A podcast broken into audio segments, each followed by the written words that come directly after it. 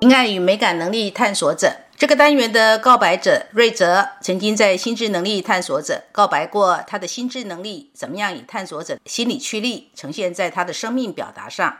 现在珍妮佛为你朗读的是他以作为情爱与美感能力探索者的告白。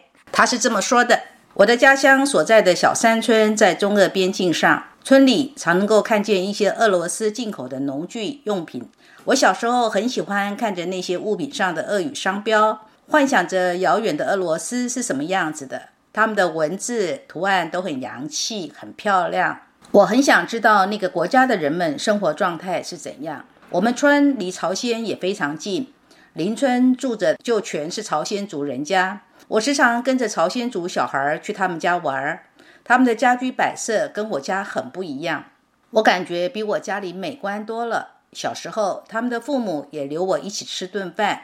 朝鲜族的家常饭菜跟我们汉族的差异很大，我很好奇，吃着新鲜又美味，就更喜欢去他们家里玩了。作为情爱与美感探索者的我，从小就心向远方，中学就离开家去外地求学，后来工作也选择了异地，在单位做的是大宗散货的进出口贸易。由于工作的原因。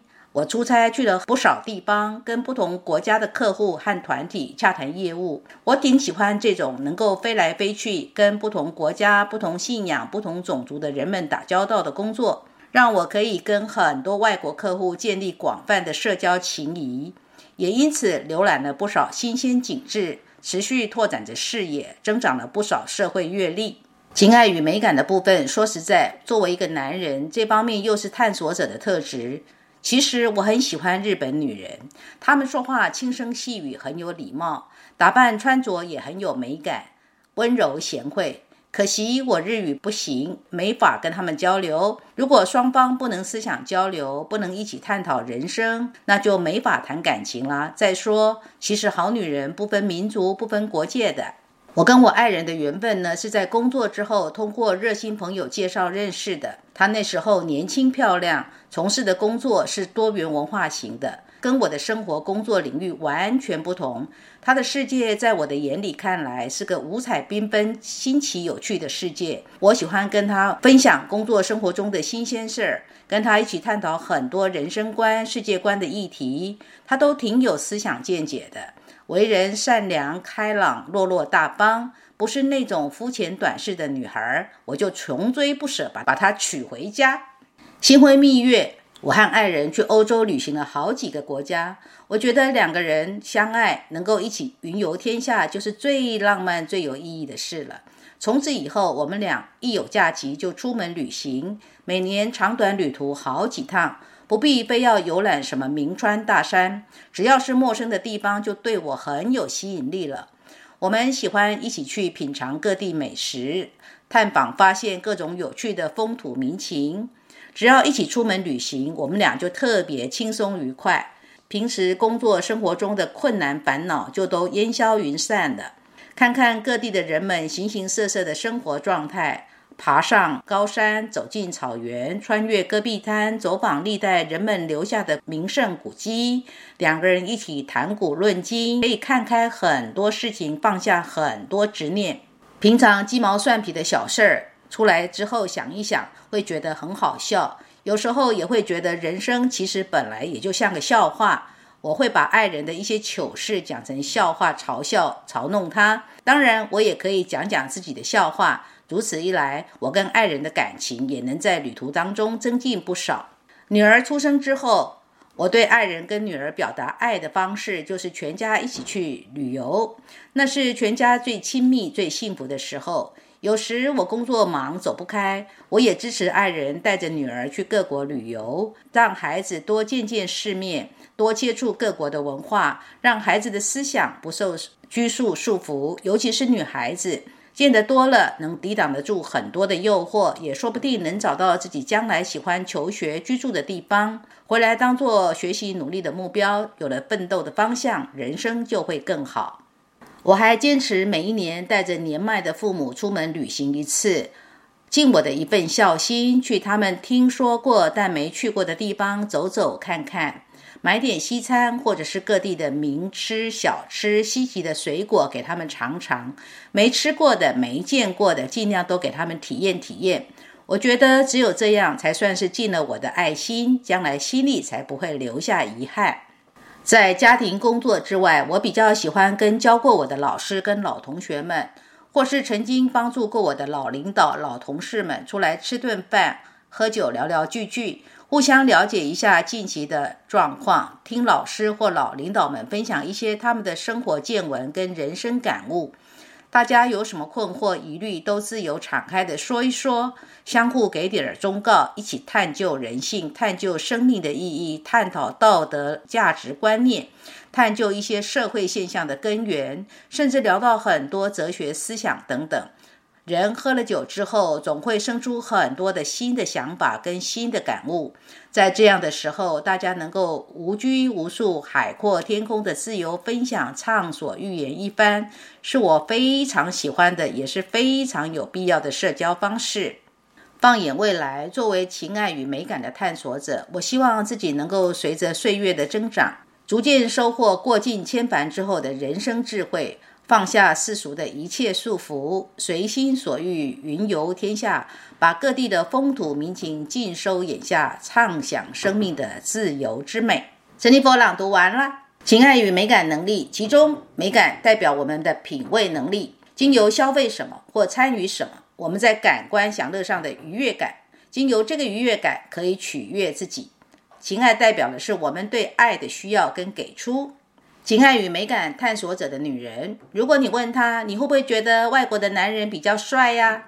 同样都是帅哥哦，在这个女人的眼中，外国的帅哥就是比国内的帅哥帅多了，所以他会跟你说是的。如果呢，他是一个西方人，你就问他是不是东方的帅哥比较帅呢？他也会跟你说是的，而他也容易吸引外国的男人。这类的女性，她们在呈现女性魅力的时候，会把自己打扮的比较有活力、比较时髦，而且喜欢运动，很喜欢笑，笑就能够给人一种爽朗的美感。情爱与美感的对象上，也可以是人们投射到对荧幕上对偶像的喜欢。所以，情爱与美感探索者的女人，作为一个粉丝，当她们年纪越大的时候呢，她们会有一个现象，她们会越喜欢年轻的帅哥。所以这就是为什么荧幕上的小鲜肉们会迷死很多年长的阿姨们，因为人群当中有十二分之一的女人是这个类型的心理驱力呀。小鲜肉永远有荧幕上的卖点，但是在一些情感与美感不是探索者这个类型的女性们看来，简直小鲜肉就是道德败坏、世风日下。情爱与美感探索者的男人呢？从他们的眼中看出去，外国的女人就是比较漂亮啊。刚刚瑞泽的告白里不是有说过吗？他眼中日本女性很美吗？这类的男人讨厌感情上闷闷的人，他们要的恋人或配偶是比较有活力的，会享受生活的，情感和善的，相处起来像哥们的女人。当他们年长的时候，你知道他们喜欢怎么样的女人吗？他们喜欢幼嫩的女人。当他们年长的时候呢，他们喜欢年轻的女人，这才叫做反差的吸引力啊。他们越年长，他们就越喜欢跟自己年纪有悬殊的女人谈恋爱，因为他们可以从年轻的女人身上享受到青春的活力跟美感。所以，如果是道德上不懂得自我节制的这一类男性，有一句话：“老牛吃嫩草”，用在情爱与美感探索者的老男人身上，还挺贴切的。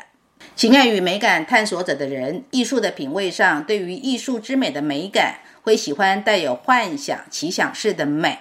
如果是艺术家作品，就是这种幻想、奇想式的美的风格。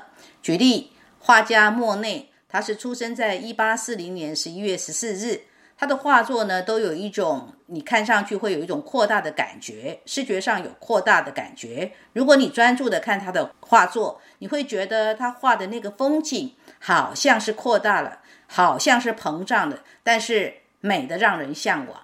维基百科上的资料是这么说的：莫内是法国的画家，印象派代表人物跟创始人之一。印象派一词源自于他的画作《印象派》。莫内记录法国乡村的野心，使他采取了多次绘制同一个场景的方法。以捕捉光线的变化跟季节的流逝。从1883年起，莫内居住在吉维尼，在那里他购买了房屋跟地产，并开始了一个大型的美化项目，其中包括了之后成为他的作品的主题的百合池。他从1899年开始画睡莲。首先是以日本桥为中心的垂直视图，后来又用二十年的时间创作了一系列大型画作。听到了吗？大型的画作。情爱与美感探索者的人，花钱大方，手头松，买东西、社交聚会、宴会、旅游、运动、户外上花钱不手软的。对他们来讲，花钱的当下的那个快乐最重要。透过花钱，能够体验到生活的感官乐趣，精神上最轻松。尤其是如果能够买到或到国外买舶来品，到异国异地他乡享受消费的乐趣，那才叫做过日子的幸福哦。所以有些时候，个案会问珍妮佛老师：“你帮我看看，我什么时候会有钱呢？”如果个案刚好是情爱跟美感探索者，珍妮佛就会提醒个案。人会不会有钱，跟你怎么样使用金钱很有关系。你如果赚得多，花得多，就不会存什么钱；但是如果你赚的少又花得多，那你就容易是透支金钱而负债的人哦。